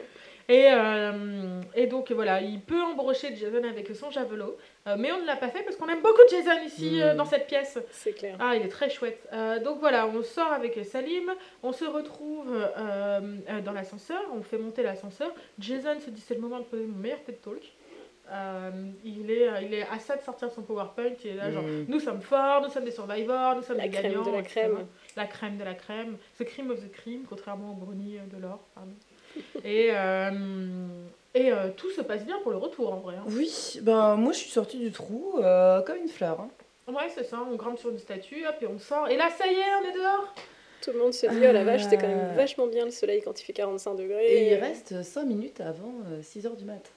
Donc Mm. euh, on sort en after, c'est tout, c'est cool, tu vois. Ouais. C'est un peu moi dans mes jeunes années, euh, après être sortie de boîte euh, ou d'un dans- d'un appart, euh, tu vois la lumière, t'es content quoi. Ouais, ouais, c'est ça. Walk of shame. C'est ça. Bah là, ils sont un peu en walk of shame. Le problème, c'est que gens, euh, Le métro n'arrive pas. Ouais, le métro n'arrive pas, ouais, c'est un vrai problème. Et contre- comme parachute, oui, pardon. Non, excuse-moi. je disais, Par contre, ce qui arrive bien, c'est la lune Oui. devant le soleil. Oui, comme parachute, c'est l'éclipse. C'est ça. En fait, tout au long du jeu, il y a eu des petites allusions relativement subtiles au fait qu'il y avoir une éclipse. Donc on le voit au tout début du jeu qu'il va y avoir une éclipse euh, quand les monstres attaquent euh, le temple sumérien. On voit dans les rapports Kaelus que Eric montre au début du jeu qu'il va y avoir une éclipse. Euh, Clarisse parle du fait, euh, vite fait, elle a une phrase sur le fait qu'il va y avoir une éclipse. On l'avait oublié l'éclipse. Sauf que l'éclipse, elle nous a pas oublié, elle est là. Non, elle est là. Euh, et du coup, vu que on a, on était confronté à des vampires, euh, qu'est-ce qui se passe quand il y a des vampires, qu'il n'y a pas de jour, qu'on les a réveillés euh, alors qu'ils dormaient dans leur trou? Eh ben, ils font du gate crashing, clairement. Et ben eux aussi, ils sortent de boîte, putain. Et ouais, euh, bah ouais, ils La veulent foncer sur le premier kebab euh, ouvert. C'est ça, et le premier kebab ouvert, et ben c'est nos cinq euh, compatriotes. Alors les cinq compatriotes, ils courent euh, dans la maison des bergers. Ils courent dans la maison des bergers, et là, attention, préparez-vous, c'est QTE Land. Ah oui. Ah, bah, voilà. XXX, carré carré. Ah ouais, triangle, là, euh, on barricade les portes, c'est genre the, the final truc, tu vois, Mm. genre, si on n'a pas demandé de support aérien, le support aérien, il est là, genre, on est là dans 5 heures. Si on a demandé le support aérien, le support aérien, il est là, genre, on est là en 10 minutes. Mais 10 minutes, on n'a pas le temps, en fait. Non. On n'a pas le temps quand on va crever, c'est long, 10 minutes à mourir. Ah oui. Donc du coup, on barricade les machins, et puis euh, on se fight les vampires qui rentrent. Surtout qu'Eric nous donne l'info. Alors, quand il est là, il nous donne l'info, parce que la plupart du temps, il est mort quand même. Qu'il y a 6 minutes l'éclipse. Donc il faut résister 6 minutes à l'attaque des monstres. Donc là, t'as la première vague de monstres et tout le monde s'en sort plus ou moins avec les armes du bord. Et Selim qui a ramassé une barre en fer depuis le début du jeu et qui l'a pas Oui, lâché seconde. Il Il l'a toujours dans son dos. Ouh, la il doit avoir fer, un aimant dans les fer. fesses parce que franchement, clair. le temps, jamais cette barre elle flotte Non, dans le vide. Et du coup, Mmh, bien vite, ils n'ont plus de munitions, plus d'armes. Et là, ils ouvrent des boîtes euh, de. Comment ça s'appelle? De flare, euh, de... euh, C'est des espèces de, de feux de signalisation en fait. Ouais, les oui. feux à craquer, là, euh, qui font...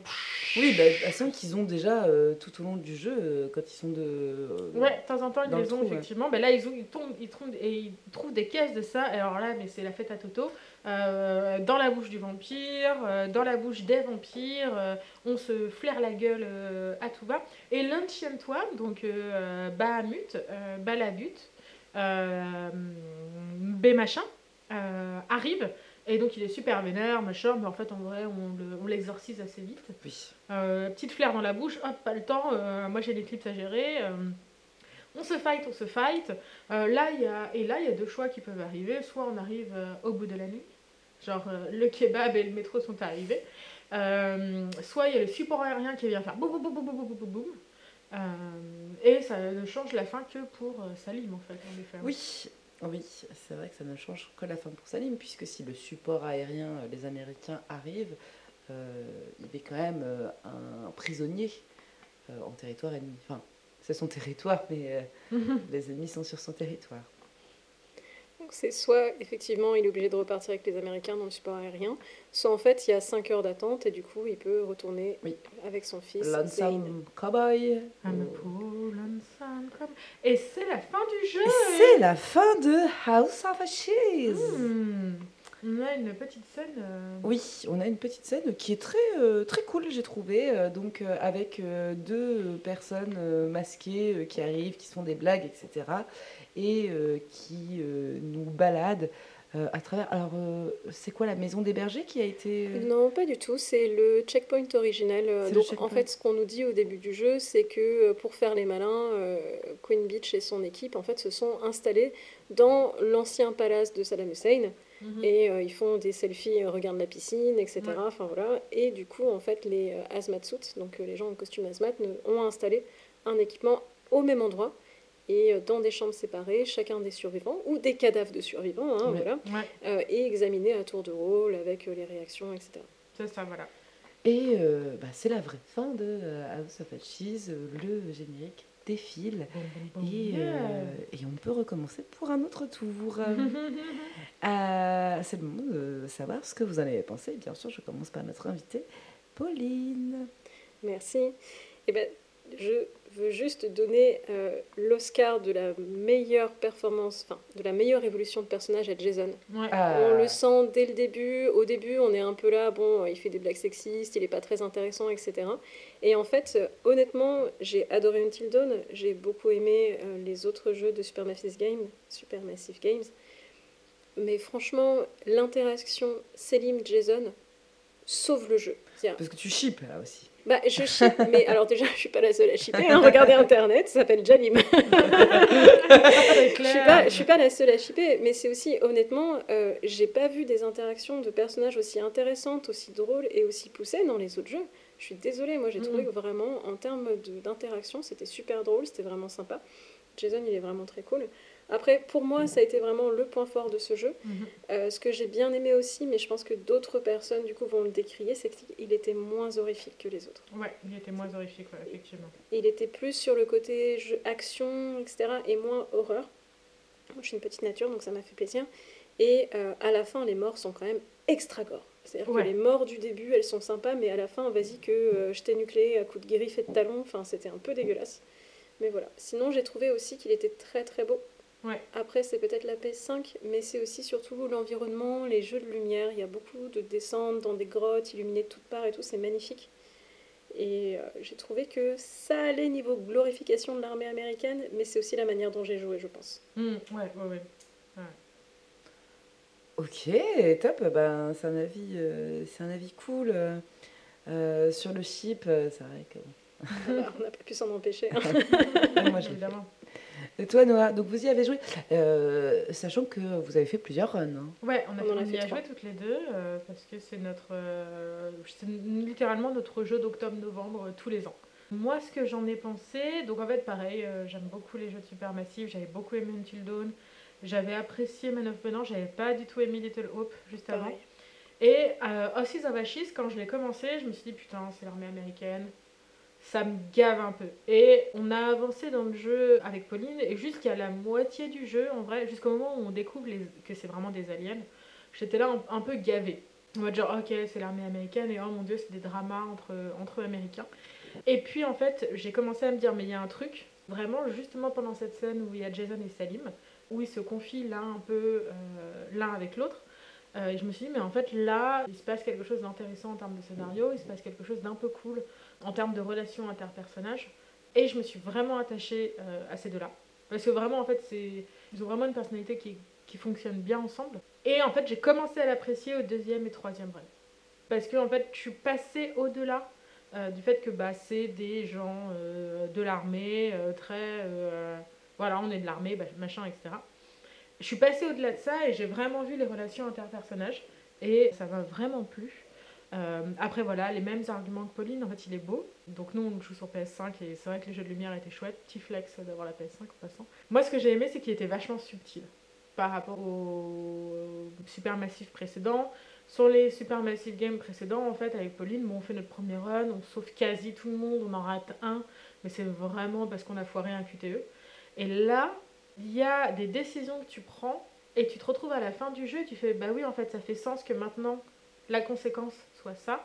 Mais tu le vois pas venir gros comme un plot twist ou quelque chose comme ça. Tu te dis, mais en fait, non, c'est quelque chose de réaliste. Bien sûr que ça va donner ça. Et donc, du coup, j'ai aimé qu'il soit subtil. euh, et que les choix aient plus de conséquences et des conséquences en fait qui sont logiques. Parce que je trouve que quand, quand tu dis dans la subtilité, c'est vrai que par exemple dans Mal of Medan, bah, il y a le fameux exemple de si t'as la meuf qui plonge et que tu remontes trop vite, à la fin il y a le mal des caissons. Bon, ok, d'accord. Ouais. Ça, tu le vois pas venir. Enfin, tu vois un peu venir, tu t'en doutes et tout.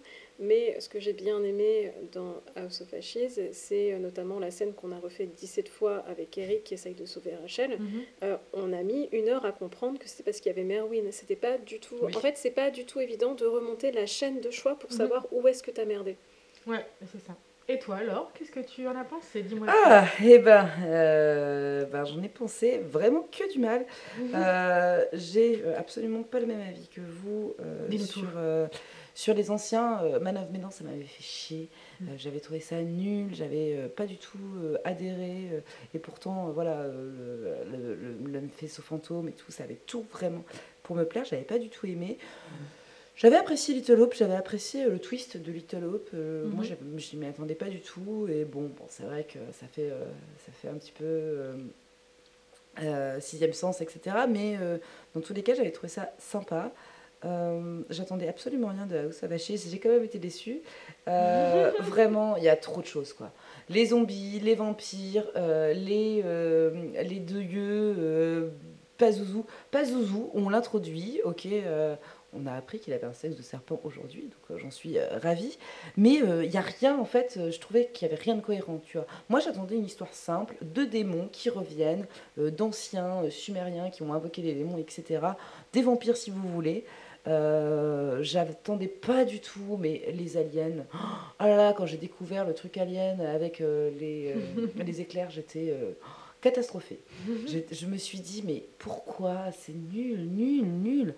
Euh, je, ouais, j'ai trouvé ça euh, vraiment. Il y, a- il y a un mélange de plein de choses euh, qui, pour moi, ne, ne collent pas. Je suis d'accord avec vous sur le fait qu'il soit subtil. Je suis d'accord avec vous que euh, moi aussi j'ai chippé euh, Jason et Selim. J'ai trouvé effectivement que les personnages étaient euh, un peu plus attachants que les autres, et ça Mhm. c'est vrai. Enfin, c'est vrai. En tout cas, c'était mon ressenti. J'ai trouvé que la scène, il y a des scènes un peu, euh, ces, ces trucs militaires, je me suis dit effectivement comme toi Noah, euh, ouais j'ai pas signé pour un truc de militaire quoi. Mhm. Euh, si j'avais envie de regarder un tru- truc de militaire, je regardais la chute du faucon noir. euh, voilà. Néanmoins, une de mes scènes favorites, c'est vraiment quand ils sont dans le cocon et qu'il y a vraiment cette scène militaire avec Nick et Jason et Salim aussi, où ils font des petites stratégies pour aller poser les bombes, etc. Ça, c'est quelque chose que j'ai apprécié. Mais sinon, voilà, j'étais, euh, ça m'a fait chier en fait. Ça m'a fait chier euh, d'être tout- là, ça pour ça, quoi. Ça pour euh, un, un alien light, tout ça pour, euh, pour à la fin euh, des aliens qui sortent des cocons. Ouais. Dans le scénar, j'ai vraiment. ouais, non, pour moi, c'est un nanar. Après, c'est bien appréciable. Après, il y a une rejouabilité qui est exceptionnelle. Et on est. je suis hypée, je suis super curieuse de savoir effectivement si j'avais fait tel ou tel choix, ce qui aurait pu se passer. Mais, euh, mais voilà, je, je suis assez, euh, assez circonspecte. Euh, J'attends le prochain avec, avec impatience, avec curiosité, qui est... alors toi, Pauline, effectivement, je pense que ça te, te trigger à mort parce que c'est vraiment un truc... ça a l'air de partir sur quelque chose de très gore en tout cas. Ouais, moi j'avoue, euh, les films d'horreur, c'est pas trop mon délire. Quand j'ai vu arriver Pazuzu, ça m'a fait rire. Parce que, et j'ai beaucoup aimé. En fait, c'est vrai que j'aime beaucoup ces jeux. C'est pas sur le scénario que je les note euh, le clair. plus favorablement. Et effectivement, je suis d'accord avec toi sur le côté nanar quand j'ai vu arriver Alien. Surtout que la référence n'est pas du tout cachée. hein. Oui, Je veux dire, en termes d'architecture de la pièce, tu as clairement des copier-coller de certaines ambiances d'Alien. Ouais. Et je pense que ce qui sauve le truc, c'est que c'est très beau. C'est vraiment très très beau, les couleurs, euh, les animations, etc. Et euh, du coup, moi, je lui ai vite pardonné le côté euh, bonjour, euh, on est des aliens parasites, vampires extraterrestres. C'était vraiment Camoulox, on a lancé des dés. Mais, euh, et du coup, moi, j'ai quand même trouvé ça intéressant. Et j'avoue que le prochain, il a l'air de partir sur un hôtel de la mort avec des En gens saut. prisonniers, en type saut. Et j'ai horreur de ce genre de choses. Donc, du coup, je pense que je reviens sur mon truc euh, de dire que c'était pas horrifique et que c'est pour ça que j'ai bien aimé. Mais j'avoue que je tends un peu le dos sur le prochain. Je pense qu'il va pas m'intéresser. on t'attendra de toute façon, tu reviendras. Avec euh, si grand ça se plaisir. trouve, euh, pour le prochain qui s'appelle comment? Euh, Devil Me de Devil in Me. Devil. En tout cas, merci Pauline euh, d'avoir, euh, de nous avoir rejoints. C'était un plaisir de t'avoir euh, au micro. Merci à Euh, vous. bah, merci à vous de nous écouter. Noah, on fait comment euh, si on a envie de nous écouter? Et ben pour nous écouter, on peut nous suivre sur les réseaux sociaux, euh, Twitter, Instagram. On poste des stories et on fait des blagues. On poste des mèmes aussi. Donc euh, vous pouvez nous trouver sur euh, le Twitter Force the Plot et sur Instagram euh, For the Plot Podcast. Vous pouvez nous liker, repartager nos petites blagues et laisser des commentaires parce qu'en fait ça nous intéresse de savoir ce que vous pensez du podcast en général parce que vous êtes quand même un certain nombre en fait maintenant à nous écouter et on se dit mais quel est votre avis en fait? Qui sont, Quels sont vos réseaux? Qui êtes-vous en fait? Parce que quand même on a une centaine d'écoutes et j'ai pas autant d'amis. Faut pas dire ça dans le podcast. Tu vas genre rajoute un zéro. On a plus d'un millier d'écoutes. On a plus d'un millier d'écoutes et j'ai pas autant d'amis en fait. Donc j'aimerais bien ouais. savoir qui vous êtes. Donc vraiment je suis assez faire un coucou sur Twitter ou sur Instagram. Et si vous voulez nous supporter, euh, laissez-nous 5 étoiles sur euh, iTunes euh, parce que ça nous fait remonter dans le score et comme ça vous serez euh, un million Oui, à nous écouter. Et n'hésitez pas aussi à vous inscrire à la newsletter, hein, puisque vous aurez euh, euh, dans votre email le nouvel épisode de First the Plot. Et on se retrouve le 30 décembre Oui. euh, pour savoir, euh, dans le Off the Plot, euh, pour découvrir les choix que j'ai faits euh, lors de ma première run. Oui. Merci beaucoup, au revoir. Ciao. Bisous. Salut